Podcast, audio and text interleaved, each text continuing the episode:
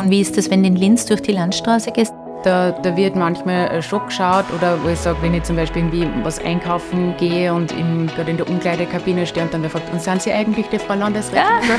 Ja, ja bitte gerade, aber ich das bitte in einer anderen Größe haben? Also das bedeutet, du gehst nach wie vor in Linz einkaufen? Ja, ja. Herzlich willkommen zu Let's Get Visible, der Podcast, der dich mit Mut und Inspiration auf deinem Weg in die Sichtbarkeit unterstützt. Hier sind deine beiden Gastgeberinnen, Caroline Anne Schiebel und Katharina Anna Ecker. Heute haben wir die Frau zu Gast, die an der Spitze unserer Landesregierung steht. Was uns besonders freut, sie setzt sich auf der politischen Bühne für die Gleichstellung von Frauen und Männern ein. Wir begrüßen als erste Sichtbarkeitsheldin in unserem Podcast unsere Landeshauptmann-Stellvertreterin und Frauenreferentin Christine Haberlander. Herzlich willkommen. Herzlich willkommen. Vielen Dank für die Einladung. Ja, liebe Christine, so schön, dass du heute bei uns bist. Wir hoffen, dass auch du jetzt ein bisschen eine ruhigere Zeit vor dir hast, Hoffe, so kurz ja. vor den Ferien und nach dem Faschingstrubel. Bist du Team Kostümierung oder bist du, eh, ich vergleiche mich nicht so gern? Ehrlicherweise, ich bin nicht so die Faschingsnäherin. War intensive Zeit. Ich bin viel unterwegs, war auf vielen Veranstaltungen und jetzt bin ich froh, dass es ruhiger wird. Sehr gut. Sehr und gut. wir sind froh, dass du so flexibel warst. Wir werden ja beide der Grippe erlegen ja, und du ja, hast wirklich gesagt, Frauen, wir schaffen das. Weil was wir können, ist intuitiv arbeiten, oder? Das hast du gesagt.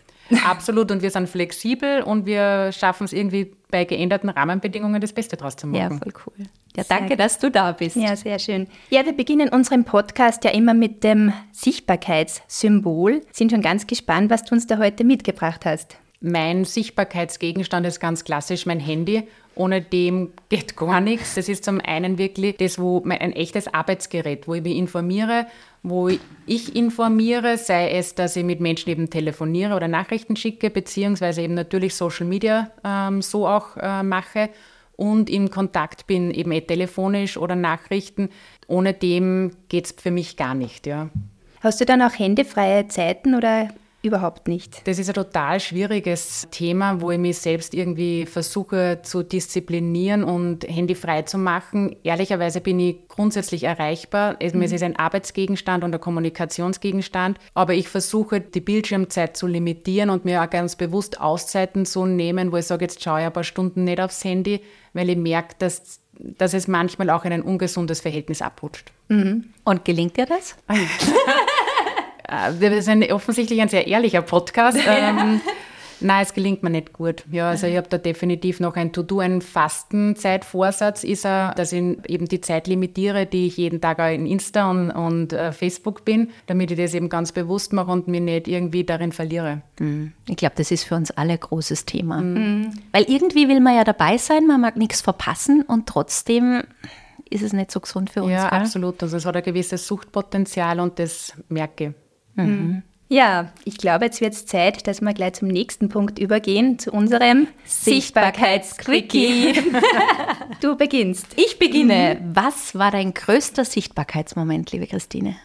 Der größte Moment ist für mich jener, wo ich das erste Mal so richtig ähm, sichtbar war. Und das war, wie ich angelobt worden bin zur Landesrätin im April 2017 mit Musikkapelle und meine Familie war da und das war so, jetzt wird's ernst und, und das war etwas ganz Neues und, und, und für mich ganz äh, lebensveränderndes. Es gab nachher sicherlich nur Momente, wo ich mehr Sichtbarkeit gehabt habe, den mhm. Corona-Pressekonferenzen, als bei, an diesem einen Tag, aber das war so, der Wumm-Moment äh, für mich in, dem, in, in, in der Phase und eben damit hat sich das ganze Leben geändert mit diesem Tag. Ja. Und der war sichtbar, da, das war kamerabegleitet, da haben unglaublich viele Menschen mir zugeschaut. Und das Warst du sehr nervös? Unglaublich. Es war Wahnsinn, ganz, ganz fürchterlich, aber meine Familie auch.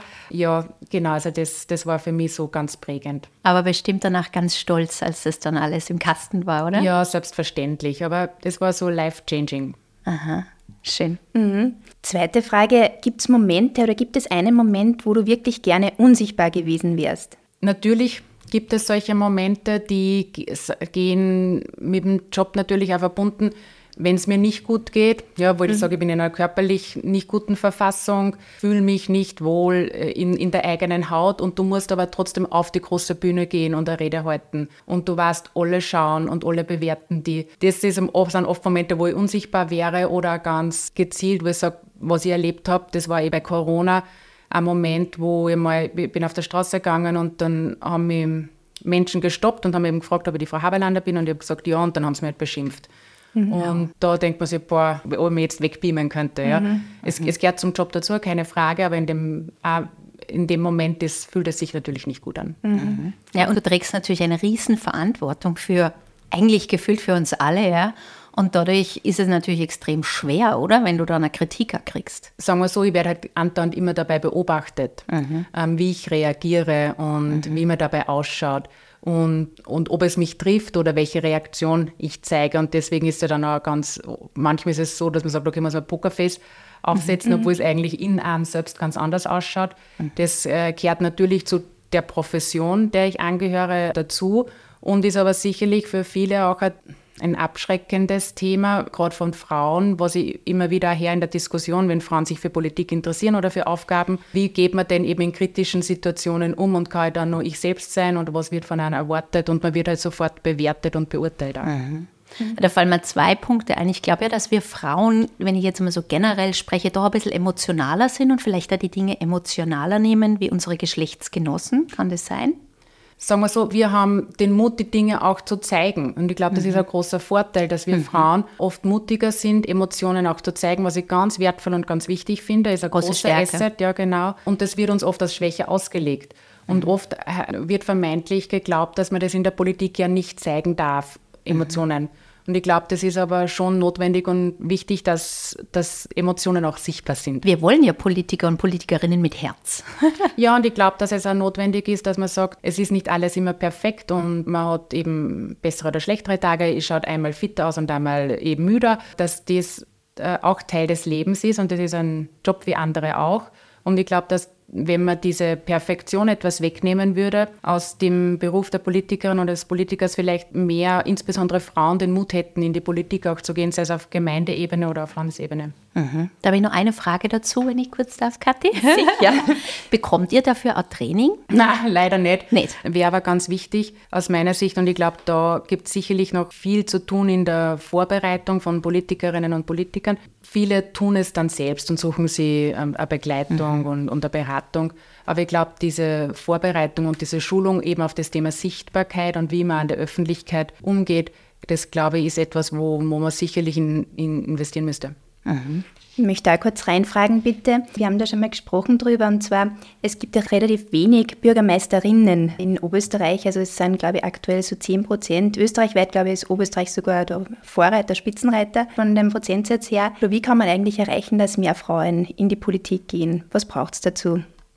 Ich glaube, da braucht es einen Blumenstrauß an Maßnahmen. Es braucht zum einen wirklich Vorbilder, das heißt Sichtbarkeit nicht unbedingt Frauen, an denen man sich orientiert und wo man sagt, so möchte ich das genau wie die auch machen, sondern dass man sagt, okay, so geht das auch und so kann es auch funktionieren, dass man einfach mehr Frauen in der Politik hat, die eben jungen Mädchen oder erwachsenen Frauen eben da Mut machen, den eigenen Weg zu gehen dann muss man schon sagen, Frauen engagieren sich aus ganz anderen Punkten heraus in einem Verein oder in einer Organisation, eben weil sie was verändern wollen, weil sie an einem Thema Interesse haben und das gestalten wollen. Da geht es nicht um Machtstruktur, sondern es geht eben um, um die Veränderung in einem Bereich. Und ich glaube, das muss man auch herausarbeiten. Und dass es, glaube ich, in der heutigen Zeit wird es ja immer wichtiger, dass man im Team arbeiten kann. Frauen arbeiten voll gern im Team zusammen kommen auch die besseren Ideen und dass man auch vermittelt, das geht auch im Team. Natürlich braucht es eine Einserfunktion, eine Bürgermeisterin, aber wenn sie dir ein cooles Team zusammenstellt, dann hat sie nicht die ganze Last alleine und das, das glaube ich, schreckt auch viele Frauen ab und da muss man dann erklären und eben zeigen, wie es gehen könnte, dass man sich die Aufgaben aufteilen kann, dass man die Themen teilen kann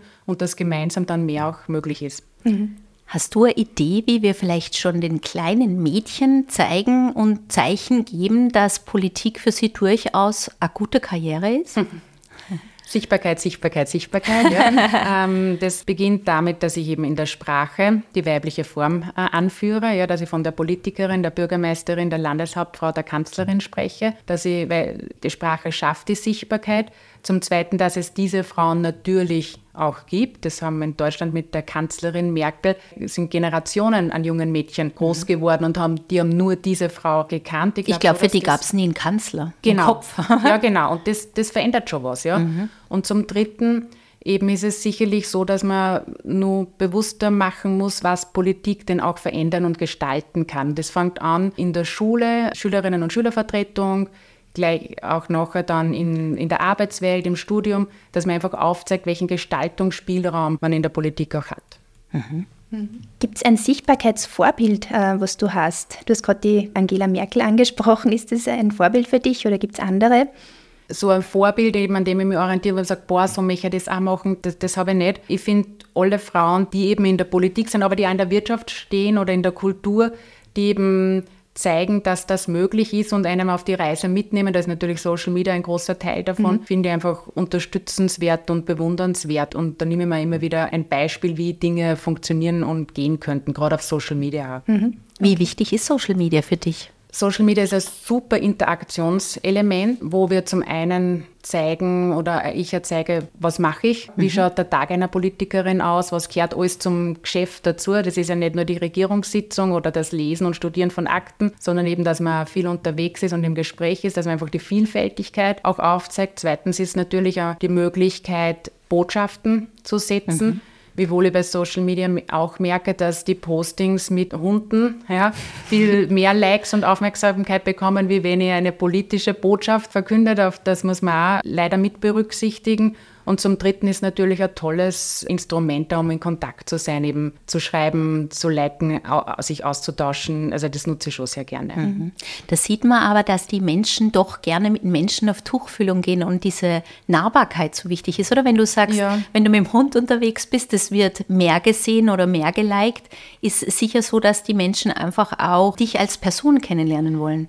Ja, und ich verstehe das auch, dass man sagt, man möchte da wissen, wie tickt die Person, die mhm. da die Verantwortung trägt. Das ist, glaube ich, ganz wesentlich und wichtiger. Nur man muss eine Grenze erziehen, eben, was ist wirklich privat, was möchte ich nicht zeigen. Mhm. Und da, glaube ich, muss man wirklich äh, konsequenter sein, weil es ist bei mir auch so, dass ich sage, ich erlebe einen wunderbaren Sonnenuntergang und denke mir, boah, das wäre jetzt irgendwie ein cooles Foto, ja, mhm. ähm, aber ich poste es halt nicht, weil man dann denkt, okay, da gebe ich dann was preis, wo ich gerade bin. Und es gibt ja nicht nur wohlwollende Menschen in meiner Umgebung auch. Und, und da muss man einfach auch vorsichtig sein und Grenzen ziehen. Und du als Politikerin wahrscheinlich umso mehr, dass du wirklich sagst, okay, das ist jetzt privat und es geht nicht auf mein Instagram und das genau. ist beruflich, oder? Genau, also da schicke ich halt dann das Foto eben in meine Freundinnen-WhatsApp-Gruppe, ja, und poste es halt nicht. Aha. Ja, wie machst du dann die politischen Botschaften? Du hast schon gesagt, eben, es werden die Fotos mit dem Hund fast mehr geliked, als wie wenn du jetzt ganz was Wichtiges zu sagen hast. Wie erreichst du die verschiedenen Generationen? Wir haben jetzt Social Media, wir haben natürlich die Medien und so weiter, aber wie erreichst du sie mit die unterschiedlichen Generationen mit deiner politischen Botschaft? Ich habe als Politikerin unterschiedliche Instrumente für mhm. unterschiedliche Arten von Botschaften. Das ist natürlich ganz klassisch, dass man sagt, wenn man zum Beispiel etwas Neues, ein neues Projekt verkündet, gibt es die Möglichkeit einer Pressekonferenz, wo man dann nachher die Medien, die darüber schreiben, mhm. zu Gast hat. Dann hat man natürlich eben die Wege, eben Social Media, haben wir schon gesagt, aber auch ganz was dazu geht, sondern Veranstaltungen besuchen, mhm. in die Interaktion mit den Bürgerinnen und Bürgern gehen. Und das ist eben auch wichtig und das gehört zum Job genauso dazu, dass ich eben wahnsinnig viel unterwegs bin bei Festveranstaltungen, wo ich eben die Möglichkeit habe, eben eine Rede zu halten mhm. und dort eben auch ähm, was sagen kann. Mhm. Jetzt mal ganz ehrlich, ich sehe dich ganz viel auf Social Media, ich habe es vorhin schon gesagt, ganz viel unterwegs bis später am Abend. Fällt dir das immer leicht? Nein, äh, natürlich auch meine Phasen, wo ich sage, ich bin müde oder fühle mich nicht wohl. Grundsätzlich glaube das ist beim Politiker oder bei der Politikerin so, dass man aus diesen Terminen Kraft schöpft und dass das ein, ein Jahr bereichert, weil das ist das Geschäft und das ist super und deswegen macht man das ja. Mhm. Aber man muss schon aufpassen, dass man die eigenen Grenzen auch kennt und dass man auf die eigenen Ressourcen auch achtet. Und da bin ich manchmal schlechter und manchmal besser, dass ich sage, okay, jetzt wird es wieder Zeit, dass ich weniger Termine mache, weil ich merke, dass ich sehr müde bin und dass ich irgendwie mehr, mehr Regenerationsphasen auch brauche. Aber ich versuche sehr konsequent zu sein, was nach Hause gehen betrifft, was Alkohol betrifft, was Essen betrifft. Ich, ich brauche mein, ich damit, damit ich funktioniere, damit ich mhm. meine Arbeit gut machen kann, muss ich auch auf meinen Körper schauen. Und das ist gut so. Hm. Was sind so deine Momente als Politikerin, woraus du wirklich viel Kraft schöpfst, also die wirklich ganz schönen Momente in deinem Beruf? Das ist total unterschiedlich, weil auf der einen Seite finde ich eine tolle Diskussionsveranstaltung auch sehr bereichernd, mhm. wo kontroversielle Themen auch zur Sprache kommen, wo wir eben nicht meine Meinung auch vertritt und ich kann gut diskutieren. Mhm. Dann gehe ich aus dem auch äh, beschwingt raus, weil ich was Neues dazugelernt habe und wo ich sage, boah, ja, äh, hat den eigenen Horizont erweitert und habe ich äh, wieder mal diskutieren können. Umgekehrt total super ist natürlich, wenn ich, darf ja für Bildung zuständig sein, wenn wir einen Kindergarten eröffnen und das ist immer vorher schöner Festakt in einer Gemeinde. Da singen die Kinder, da werden Spiele gespielt, natürlich gibt es auch die Reden, aber es ist immer total bereichernd für die Familien und da sieht man, was man bewegt und wenn ich bei sowas dabei sein kann, das ist immer total klasse. Mhm, sehr schön. Und bist du immer alleine unterwegs oder heute hast du ja den lieben Julian mit dabei oder ist der immer mit dabei? Passt auf dich auf. ich habe immer einen Mitarbeiter oder Mitarbeiterin mit weil es zum einen oft darum geht, dass Anliegen an mich herangetragen werden und damit die äh, dann gleich aufgenommen werden und weitergeleitet werden. Das also erleichtert den Arbeitsablauf, muss man ehrlicherweise sagen. Und weil's, weil es mir eine Sicherheit gibt, dass ich wen mit habe, der, den ich kenne, weil ich bin ja oft in einer mir mhm. völlig fremden Umgebung, Verstehe wo ich sage, da kenne ich den Ort nicht, da kenne ich oft die Menschen nicht. Das ist dann auch gut, dass ich äh, eine Stütze habe, die mhm. mich auch begleitet. Mhm. Bist du gleichzeitig ein Bodyguard? Das ist die Christine beantwortet. Ich verteidige mich schon selbst. ja, du bist ja sichtbar als Politikerin, als Landeshauptmann Stellvertreterin und auch als Frauenreferentin äh, für das Frauenreferat Oberösterreich zuständig. Wo bist du da am sichtbarsten und gibt es dir irgendwelche Projekte oder Initiativen, die dir besonders am Herzen liegen? Das Frauenreferat des Landes Oberösterreich unterstützt und fördert ganz unterschiedlichen Bereichen eben eh zum Beispiel Let's Get Visible wird auch von unserer Seite unterstützt, weil wir einfach tolle Projekte begleiten wollen, wo Frauen Frauen auch fördern mhm. und eben Sichtbarkeit erzeugen. Aber wir haben zum Beispiel ein super HTL-Mentoring, das wir begleiten und unterstützen, wo wir immer wieder im Austausch sind mit jungen Schülerinnen mhm. und eben in ganz unterschiedlicher Art und Weise. Mhm. Und wir sind sehr froh, dass du Let's Get Visible mhm. oder dass ihr Let's Get Visible unterstützt. Das war für uns natürlich ein tolles Fahrwasser, dass wir da wirklich Unterstützung haben. Und du hast ja doch viel zu sagen und bist sehr bekannt. Und wir gestartet als, wie will ich sagen, No-Names fast, ja, eine Christina Haberlander dazu haben, die sagt, sie findet es gut und sie unterstützt es gerne. Das ist natürlich eine tolle Sache. Vielen Dank dafür.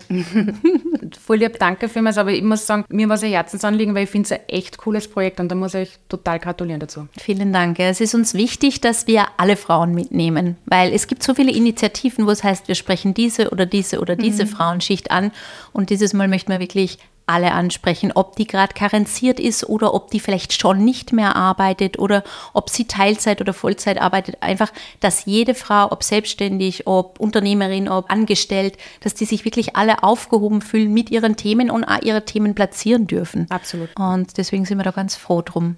Mhm, deswegen auch dieser Podcast jetzt ergänzend genau. zum Festival. Sehr cool, ja. Ich glaube, da wird es ganz gut passen, dass wir unsere Frage mit der Herausforderung stellen. Genau auf der politischen Bühne. Was für besondere Herausforderungen haben denn Frauen, wenn man das vielleicht mit den Männern vergleicht?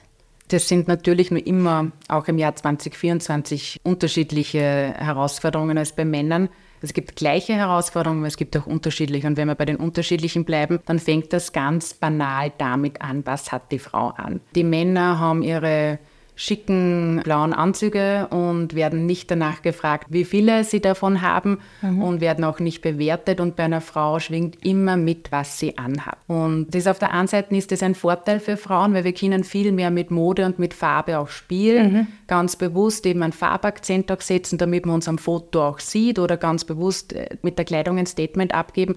Aber es ist immer ein Thema. Es ist mhm. immer ein Thema. Ist es zu kurz, zu lang, zu weit, zu eng? Das Zweite ist natürlich, wie schaut die Frau auch aus? Ist sie perfekt geschminkt und schaut ganz fit und munter aus oder ist sie normal und man sieht ja auch, dass sie müde ist, ja. Mhm. Zu mir hat einmal eine Frau gesagt bei einer Veranstaltung, ich finde das so super, ich bin immer so natürlich, ich schaue so miert aus.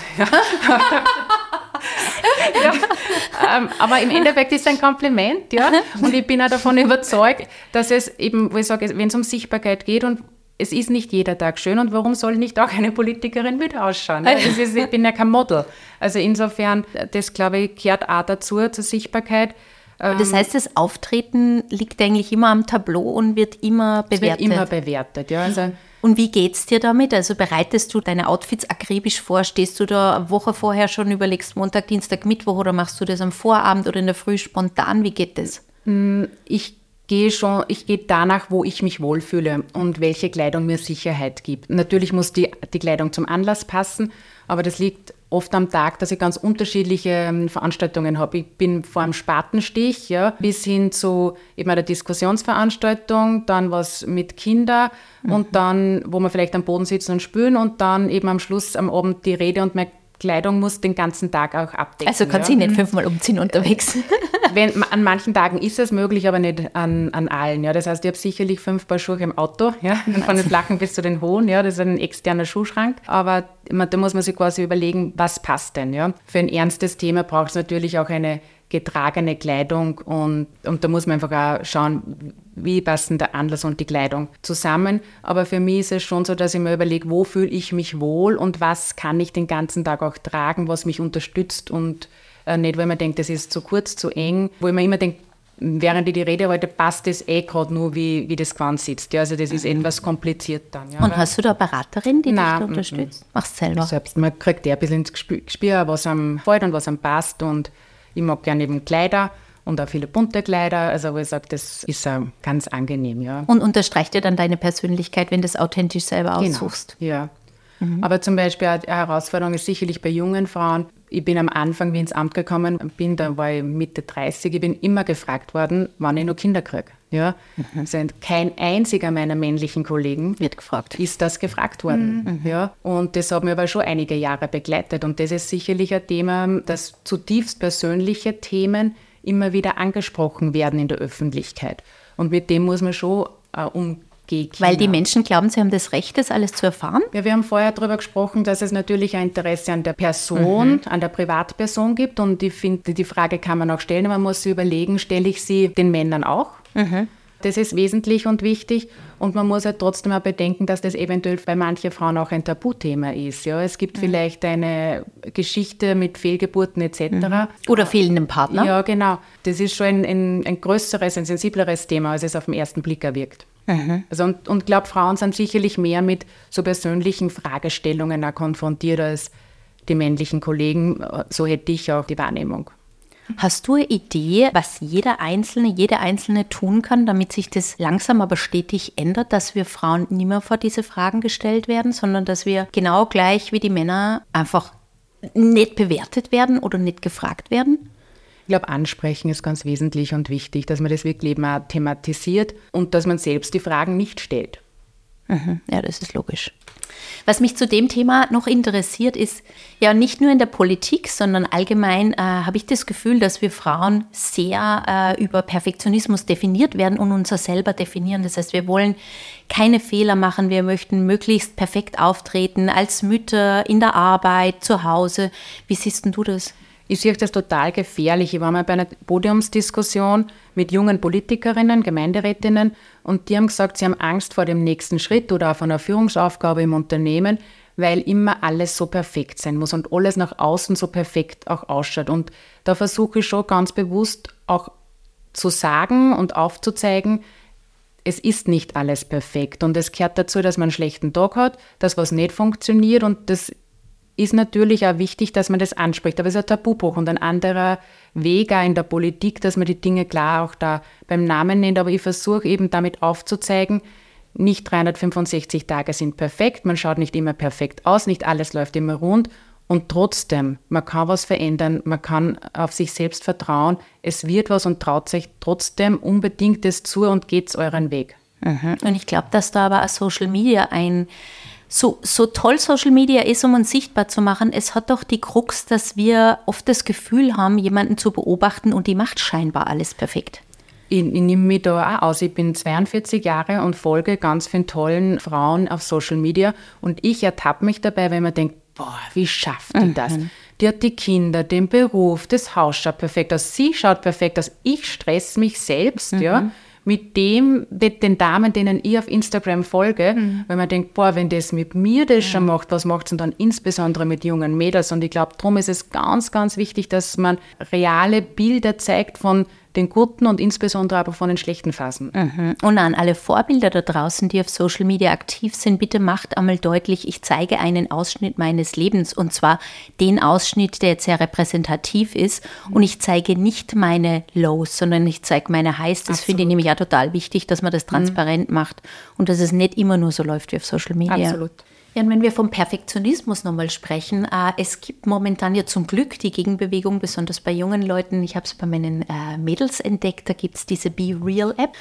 Und da geht es darum, dass man sich eben authentisch zeigt. Wie geht es dir auf der Bühne, wenn du vielleicht nicht ganz so top gestylt bist oder dich top wohlfühlst? Hast du da Erfahrung? Ich muss dann einfach durch ja, und habe gelernt, dass ich mit meiner, äh, mit, mit dem, wenn ich mich nicht wohlfühle oder wenn was nicht passt, ich muss trotzdem die Rede halten und es kommt ja auf den Inhalt drauf an und sollte nicht davon abhängig sein, wie ich aussehe. Ich habe zum Beispiel eine Zeit lang super mit Hautproblemen zum Kämpfen gehabt und das war für mich schon die Überwindung, dass ich eben dann auf die Bühne gehe und einfach präsent bin. Oder ich, hab, ich neige zu Augenentzündungen und dann habe ich ein riesen entzündenes, rotes, blutunterlaufenes Auge und schaue aus wie quasi Modo und gehe trotzdem, muss ich auf die Bühne gehen oder muss das Interview gehen oder muss im Fernsehen sein.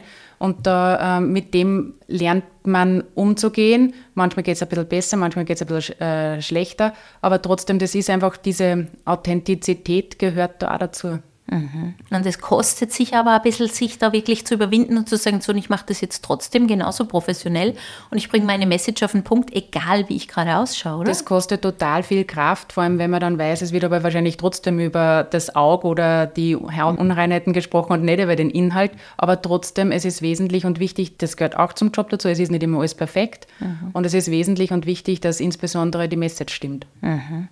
Das hat mir einmal eine weise Frau gesagt, hör auf, dich zu rechtfertigen, weil weil ich habe auch oft dann, ich habe oft die Herpesprobleme und ich gehe dann auf Insta live, ist natürlich nicht so wichtige mhm. Sache wie deins jetzt, aber trotzdem, ich bin dann in der Öffentlichkeit zu sehen und ich schreibe erst einmal dazu, Entschuldigung, ich habe einen Herpes und dann warum soll ich mich rechtfertigen? Ja. Also was soll denn das? Bringt ja eigentlich gar nichts. Gell? Aber Absolut. das haben wir leider so in uns. ja. Hoffentlich, dass wir das Schritt für Schritt mehr be real. Absolut. Auf deinem Karriereweg hast du auch negative Erfahrungen gemacht? Ist es dir immer gut gegangen? Ist es immer schön nach oben gegangen, immer sauber weiter? Oder hast du vielleicht einmal das Gefühl gehabt, dass Menschen dir nicht so wohlgesinnt sind, dass die das nicht so gerne sehen, dass du jetzt äh, deine Schritte machst? Haben dir vielleicht sogar Steine in den Weg gelegt? Ich kann diesbezüglich keine negative Erfahrung schildern. Ich habe wirklich eine sehr positive Entwicklung, habe aber immer versucht, auch mir selbst treu zu sein und habe hab die Politik auch nicht angestrebt, muss man ehrlicherweise sagen. Ja. Okay. Also das, das hat sich entwickelt und war eben immer sehr sachorientiert, sehr fachlich, aber immer versucht, meinem Gegenüber fair zu begegnen, egal an welcher Stelle ich jemals war. Natürlich nehme ich auch wahr, dass es Menschen gibt, die die Dinge automatisch kritisieren die ich mache, ja, das ist, geht da irgendwie mit dem, mit dem Job einher. Aber so, dass man sagt, boah, da habe ich einen, einen, jemand, hat, hat jemand absichtlich versucht, mich zu hindern, sowas muss ich ehrlicherweise sagen, habe ich überhaupt nicht erlebt. Voll schön. Und mhm. umgekehrt ist es aber total wichtig, dass ich mir denke, die Unterstützung oder die, den positiven Weg, den ich erlebt habe, den versuche ich gleichzeitig möglichst vielen zu ermöglichen und da eben auch gerade als Vorbild und als Unterstützerin für junge Frauen in der Politik zu sein. Und Frauen müssen unbedingt Frauen auch unterstützen und begleiten. Und da versuche ich natürlich auch mit ganz vielen jungen Frauen ins Gespräch zu kommen, sei es, dass sie, wenn die zum Beispiel gerade ähm, Gemeinderätinnen sind, dass man sagt, was braucht ihr, in ein Netzwerk einzutreten. Ihr könnt sich jederzeit mit Fragen an mich wenden, weil die haben natürlich die Sorge, wie ist einmal Familie und Beruf vereinbar, wie wie mache ich es bei einem großen, schwierigen Problem, wo ich Widerstand habe, dass man einfach sagt, ich versuche mich auch irgendwie als Mentorin da wirksam zu werden. Super, schön, dass du da die Frauen unterstützt. Ich glaube, das ist ganz wesentlich und wichtig. Im Idealfall braucht man eh niemanden, an den man sich wenden kann, weil es gut funktioniert, aber das Backup zu haben, da ist jemand, mit, zu der kann ich mit jeder Frage zu jeder Tages- und Nachtzeit ergehen. Da ist jemand da, der mir nicht bewertet. Mhm. Das, glaube ich, ist ganz wesentlich. Ja, und die lebt es vor, die zeigt, dass es funktioniert und dass mhm. es möglich ist. Ne? Ja, und ich glaube, das ist aber ein neuer Ansatz auch von der Politik. Ich glaube, nicht gegeneinander, sondern miteinander sind die Dinge veränderbar. Mhm, das ist genau unser Ding. Hast du selber eine Mentorin gehabt der, oder einen Mentor in der Politik? Ich bin sicherlich unterstützt worden an allen Stellen, wo mhm. ich immer gearbeitet habe. Das muss, okay. ich, muss ich wirklich sagen. Also mhm. Also da hat es immer äh, jemanden gegeben, der Vertrauen in mich gesetzt hat und mir dann eben auch schlussendlich Fragen gestellt hat, wie der Herr Landeshauptmann der Thomas Stelzer, der mich dann gefragt hat, ob ich zu ihm ins Team kommen möchte. Das heißt, da waren immer Menschen, die ein Potenzial in mir gesehen haben, mhm. das ich vielleicht noch gar nicht erkannt habe mhm. und dieses Vertrauen in mich gesetzt haben. Hm. Das hat Ihnen auch weitergeholfen und hat Absolut. dich sehr gut. Da fände ich es auch nochmal spannend mhm. zu hören. Du hast gesagt, du warst eigentlich gar nicht von Anfang an auf Politik programmiert. Wie war denn dein Weg? Vielleicht gibt es ja anderen Frauen auch einen Mut, ja, sich zu entwickeln. Also ich war immer politisch engagiert, aber eben auch nicht, weil ich sage, ich habe die, das Parteiprogramm mit 16 äh, gelesen von der Volkspartei und habe mir gedacht, dort, da, da, will ich hin, sondern war daheim im Ort, wir wollten einen Beachvolleyballplatz haben und haben uns halt dafür eingesetzt und dafür gekämpft, den wir viele Jahre später dann auch bekommen haben. Aber so bin ich zur Politik auch gekommen und war schon eben immer, war dann auch im Gemeinderat in meiner Heimatgemeinde, also das immer engagiert. Aber ich habe jetzt nie für mich den Sandkastentraum gehabt, dass ich sage, boah, ich möchte einmal in die Landesregierung. Das, Was äh, hast du studiert? Ich habe Wirtschaft studiert in Linz. Okay, auf der JKU. Genau. Super, und dann ist es dir sozusagen einfach einmal passiert. Genau, also ich war dann immer im politiknahen Verwaltungsbereich tätig, insbesondere im Gesundheitswesen und eben der aktuelle Landeshauptmann, der Thomas, hat äh, eben dann mich gefragt, ob ich zu ihm in die Spitzenpolitik kommen möchte. Hat dich dann der Ehrgeiz gepackt? der Ehrgeiz, den, also ich bin grundsätzlich ein ehrgeiziger Mensch, aber im Sinne, dass ich meine Aufgabe, die mir überantwortet äh, worden ist, gut machen möchte. Ja? Und zwar zu, in, in erster Linie zu meiner eigenen Zufriedenheit und da ist der Qualitätsanspruch ein sehr hoher. Äh, ich glaube, ich das bei vielen Frauen immer erlebe, ja, dass die eigenen Ansprüche immer nur Eizelhecher sind, als was die anderen von einem erwarten. Aber das ist selbstverständlich, dass der sagt, ich habe eine sehr verantwortungsvolle Aufgabe und die möchte ich gut machen. Mhm. Und du bist ja jetzt schon quasi sieben Jahre in dieser verantwortungsvollen Position, bist aber trotzdem sehr schnell ganz sichtbar geworden. Welche Eigenschaften braucht man als Mensch, dass man mit dieser hohen Sichtbarkeit, mit diesem hohen Bekanntheitsgrad klar, gut klarkommt? Ich habe einen Sichtbarkeitsboost sicherlich gehabt durch Corona, okay. wo, wenn das nicht wäre, so ehrlich muss man sein, wäre die Sichtbarkeit oder die Bekanntheit ein, eine andere. Wenn man an uns Politikerinnen und Politiker Werte anschaut in Vor-Corona-Zeiten, mhm. dann sind die woanders. Aber dadurch, dass das so eine prägende Zeit als Gesundheitslandesrätin war, ist damit natürlich ein Mehr an Sichtbarkeit einhergegangen, im Positiven und im Negativen. Die Bekanntheit ist eine viel größere, was, was gut ist, aber natürlich war gerade während der Corona-Zeit, waren da Drohungen und negative Momente dabei, die mhm. nicht schön waren. Ähm, ich glaube. Wie gehst du da damit um? Das muss ja ein unheimlicher Druck sein, oder? das war ja eine ganz schwierige Zeit, muss man sagen. Mhm. Also wo ich sage, da ist die Polizei vor meinem Haus gestanden, wir haben Drohungen gehabt, bin oft nicht alleine aus dem Haus gegangen. Also das war schon... Nicht lustig. Äh, nein, das war nicht lustig. Ja, und das hat man eigentlich gar nicht so mitbekommen, aber ich glaube, es war wahrscheinlich die schwierigste Zeit ja. in deiner politischen Laufbahn. Und, mhm. Dass man da nicht abstumpft, das ja. ist ganz, an dem muss man schon arbeiten, ja, weil das, glaube ich, ist das Gefährlichste, dass man da abstumpft, sondern dass man sich seine Verletzlichkeit bewahrt. Und ich glaube, das ist wesentlich und wichtig und das ist vielleicht der Unterschied, was Frauen sagen im Vergleich zu Männern. Ich glaube schon, dass es wichtig ist, dass Politikerinnen und Politiker auch verletzlich sind. Ja, mhm. und dass, ähm, dass einem Dinge noch berühren können und auch im Negativen wie im Positiven, selbstverständlich mhm. soll es positive Momente ergeben, aber dass nicht alles egal ist. Mhm. das ist, glaube ich, ganz wesentlich und wichtig, dass es das gibt. Ich muss meine Verletzung oder meine Verletzbarkeit ja nicht auf der offenen Bühne zur Schau mhm. stellen, ja, mhm. aber es soll mich berühren und es soll mich nachdenklich machen. Das, mhm. glaube ich, schon wesentlich und wichtig. Liest du Kritiken oder würdest du das lieber nicht lesen und nicht hören? Es gab eben während Corona eine Zeit, wo ich sie nicht gelesen habe, zu meiner eigenen psychischen Gesundheit. Mhm. Und sonst bin ich aber ein sehr offener Mensch Kritik gegenüber. Ja. Mhm. Und wenn sie sachlich gerechtfertigt ist, dann sowieso. Aber wenn es das gehört auch dazu, leider Gott, zu der Funktion, wenn es nur aufs Äußere sich bezieht, dann nicht. Dann kannst du es einfach ja. haken, oder? Wie ist es denn eigentlich? Ähm, du lebst ja auch als Christine die Private. Du gehst mal zum Friseur, du gehst vielleicht mal in der Früh zum Bäcker oder in den Supermarkt. Wie geht's dir da? Bist du da unter ständiger Beobachtung? Hast du das Gefühl, wenn ich mir jetzt die Nase schneuze, schaut jeder zu? Oder, oder wie ist das? Man merkt manchmal schon, dass die Leute schauen oder so, dann tust du halt so, ist sie das jetzt eigentlich? Ja? Und was auch eben positiv positiv ist. Ja, ich habe grundsätzlich da keine negativen Erfahrungen gehabt, aber es ist zum Beispiel, ich, ich wohne in dem Ort, wo ich aufgewachsen bin. Ich liebe mein, den, meinen Wohnort und dort fühle ich mich einfach total zu Hause. Das ist so ein Safe Space wo ich sage, da gehe ich ja in der Jogginghosen einkaufen. Und ja. da kennen sie dich schon seit Kindheit? Genau, ja. die, genau, die kennen mich seitdem ich klein bin und gehen mit mir ganz anders äh, um und das ist total äh, toll. Ja, mhm. das ist ganz für meine eigene Erholung und ist das auch wirklich wichtig. Mhm. Und wie ist das, wenn du in Linz durch die Landstraße gehst? Da bist du wahrscheinlich dann schon mehr ausgesetzt, oder? Da, da wird manchmal schon geschaut oder wo ich sage, wenn ich zum Beispiel irgendwie was einkaufen gehe und im, gerade in der Umkleidekabine stehe und dann wer fragt, und sind Sie eigentlich die Frau Landesrätin? Ja, ja finde ich gerade, aber ich das bitte in einer anderen Größe haben? Also das bedeutet, du gehst nach wie vor in Linz einkaufen? Ja, ja, sicherlich. Nein, sind ja alle, da nicht gestört? Nein, es sind alle mhm. total freundlich. Ja. Ich habe nur, mir fehlt oft die Zeit dazu. Ja, ja das ist das. das ja. verstehen. Genau. Okay, alles klar. Jetzt wollen wir es genau wissen authentischer Podcast, wir haben es eh schon gesagt.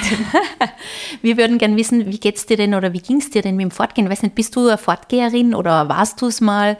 Hast du da irgendwelche lustige Anekdoten, vielleicht in Kombination mit deinem Beruf, die, die wir hier erfahren dürfen? Also ich bin jetzt 42 Jahre alt und ich gehe immer weniger fort, ja. aber grundsätzlich mag ich es total und bin auch gerne unterwegs, ich gehe voll gern tanzen. Ich meine, gibt es Momente, wo ich sage, da stört die Sichtbarkeit dann. Ich bin einmal, einmal gefilmt worden beim Shaken und das aber dann nicht so tagt. Das, oh, das irgendwie, da geht die Stimmung weg. Aber äh, lustige Geschichte, weil du das ansprichst. Ich war ähm, einmal fort in Linz in, in einer Disco und, und habe eben getanzt und da äh, habe ich dann einen jungen Herrn angetanzt und dann fragte Ich hoffe, du warst Single. Alles korrekt, ja. Und äh, dann fragt er mich, ob wir was trinken gehen an die Bar. Sage ich, ja, okay, hm, super. Und dann sagt er mir, du bist du nicht die Bildungslandesrätin? Und ich so, ja, mh, aber trotzdem bin ich noch, denke mir, okay, es wird ein netter Abend. Und dann sagt er, ja, was der, wir brauchen eine neue Hockschnitzelanlage bei unserer Schule. Wie schaut es aus mit der Förderung? Ja? So, no, ja. Ja, also wir haben uns dann nicht wieder getroffen. Der Flirt war gelaufen sozusagen. genau. Ja, okay, sowas erlebt man dann auch. Total witzig. Hast du dir dann schwer getan, äh, Männer kennenzulernen? Ich muss ehrlicherweise sagen, ich bin so mit der Arbeit eingedeckt, äh, dass ich oft gar nicht die Zeit oder die, die Offenheit diesbezüglich gehabt habe. Mhm. Und gehst du lieber in fremden Städten weg wie jetzt hier in der Heimat? Also ich sage jetzt mal Berlin oder sonst irgendwo, wo man dich vielleicht nicht so kennt? Ich, ich bin total gerne in Linz unterwegs und das ergibt sich natürlich viel öfter äh, beruflich, dass man sagt, nach einer Veranstaltung geht man noch was trinken oder eben ist mit Freunden essen, aber ganz viel von meinem privaten Freundeskreis lebt in Wien und da gibt es das dann auch automatisch oft. Aber da kennt man dich doch auch in Wien. Bei Weitem ist es ja. Alles klar. Letzte Frage. Möchtest du ähm, den Frauen, unseren HörerInnen, also Hörern und Hörerinnen, wir haben ja hoffentlich viele Männer auch, die unseren Podcast hören, noch Tipps geben für ihre berufliche und persönliche Sichtbarkeit? Ich empfehle einfach jeder und jedem an sich selbst zu glauben und sich einfach zu trauen und mutig zu sein und die, die Möglichkeiten und die Chancen und die Talente, die man hat, wirklich auch zu nutzen. Und insbesondere bei den Frauen, wir fragen uns dann oft, wenn wir ein Angebot bekommen, kann ich das eigentlich? Und diese Frage einfach aus dem Wortschatz streichen. Ja, du kannst, du machst das, tu es.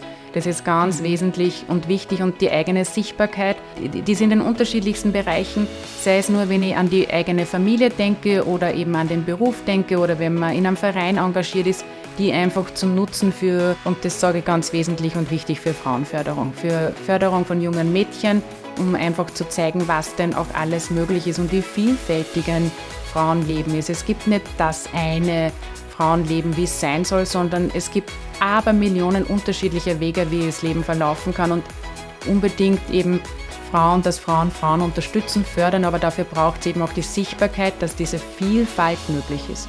Das ist ein sehr schöner Schlusssatz. Vielen, vielen Dank.